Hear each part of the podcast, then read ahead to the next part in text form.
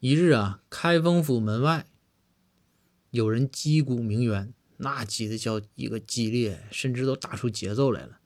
这包大人一听说这太急了，这也太冤了。这包大人赶紧离座，从大堂都冲到门外啊就看到底谁这么冤。冲到门外之后啊，过了一会儿，包大人就跑了回来，边跑边在那自己捣鼓，惹不起，惹不起，惹不起，惹不起。包大人就回自己书房。这众人都看傻了，说这咋的了？这到底咋回事啊？是外边是有人有事儿啊，还是没事儿啊？到底是多大个事儿啊？后来大家就一起看向了公孙先生。公孙先生说：“众位啊啊，这个稍安勿躁，我看一眼。”这公孙先生啊，就到大门外看了一眼。哎，公孙先生也摇摇头，边摇头边回来。大家就围上来说：“公孙先生怎么回事啊？”